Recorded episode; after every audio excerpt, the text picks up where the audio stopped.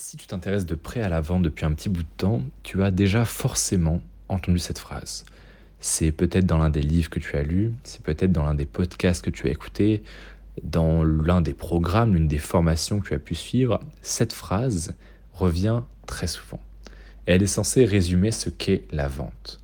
Cette phrase, trêve de suspense, c'est on ne vend pas la perceuse, mais on vend le trou dans le mur elle est censée résumer ce qu'est vraiment la vente. Car quelqu'un qui est inexpérimenté, qui ne connaît rien à la vente, effectivement va te dire que oui, factuellement, on vend une perceuse. Et cette personne aurait raison, puisque factuellement, quand on regarde les faits, oui, on vend bel et bien une putain de perceuse.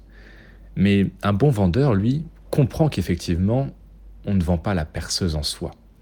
On vend ce qu'il y a derrière, ce que la perceuse permet de faire, c'est-à-dire un trou dans le mur. Donc là déjà, on est dans les 20% meilleurs vendeurs euh, du monde. C'est-à-dire que les 20% meilleurs en vente sur cette terre comprennent que effectivement, on ne vend pas la perceuse, mais on vend ce qu'elle permet de faire, c'est-à-dire un trou dans le mur.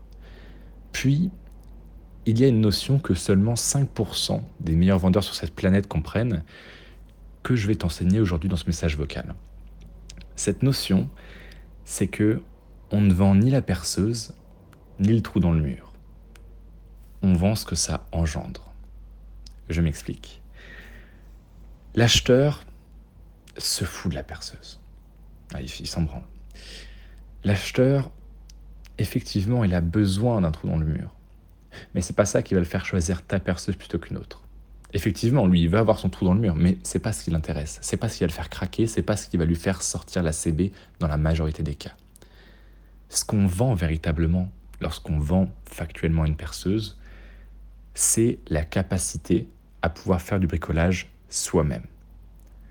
C'est l'image que va avoir notre femme en nous voyant, nous acheteurs, faire du bricolage tout seul. C'est les économies qu'on va réaliser parce qu'une fois qu'on aura une perceuse et qu'on saura comment s'en servir, nous n'aurons plus besoin de faire appel à des professionnels extrêmement coûteux. C'est aussi, évidemment, cette sensation et ce statut social, entre guillemets, acquis d'homme indépendant, d'homme viril qui n'a besoin de personne et qui peut tout faire lui-même. C'est ça qu'on vend véritablement lorsqu'on vend une perceuse et pas un simple trou dans le mur. Lorsqu'on vend une perceuse, on vend la capacité de bâtir, la capacité d'être indépendant, de ne plus avoir besoin de faire appel à des tiers. On vend les économies réalisées parce que la perceuse est de bonne qualité, on va pouvoir la garder longtemps, et que cette perceuse permettra à l'acheteur de ne plus faire appel à des professionnels extrêmement coûteux. On vend évidemment la capacité à devenir un homme que sa femme admire parce qu'il s'est bricolé, il est viril, etc. C'est ça qu'on vend quand on vend une perceuse.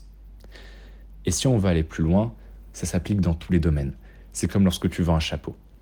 Lorsque tu vends un chapeau qui est un objet extrêmement simple, tu ne vends pas juste un truc qu'on pose sur la tête ni même in fine, entre guillemets, ce qu'auraient tendance à penser beaucoup de gens, beaucoup de vendeurs inexpérimentés, le fait qu'on puisse se balader et être beau avec un chapeau. C'est pas ça qu'on vend lorsqu'on vend un chapeau. Et là, tu vas me dire, mais Manoa, du coup, qu'est-ce qu'on vend quand on vend un simple chapeau?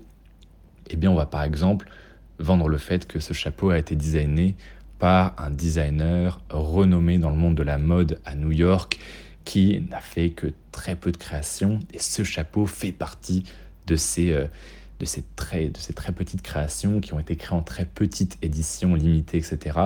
Il y en a 300 dans le monde, c'est tout. En plus, il n'en produira pas avant 5 autres années. Et c'est ça qu'on vend. On va vendre la rareté, on va vendre la prestige du designer. On va vendre possiblement aussi, c'est une, hypothèse euh, envisageable, le fait que ce chapeau ait été réalisé, ait été créé, ait été conçu avec des matériaux éco-responsables. C'est-à-dire que acheter ce chapeau, c'est faire une bonne action, c'est protéger la planète, etc. On peut aussi évidemment vendre ce chapeau comme étant une marque d'appartenance à tel ou tel groupe, comme Donald Trump qui avait vendu ses casquettes Make America Great Again, ce genre de choses. Quand tu comprends ça, quand tu comprends cette notion de on ne vend ni la perceuse ni le trou dans le mur, mais ce qu'il y a derrière, ce que ça engendre, ce que ça veut dire, le statut social qu'on obtient euh, en achetant ce produit, eh bien félicitations parce que tu fais partie du top 5 mondial des meilleurs vendeurs.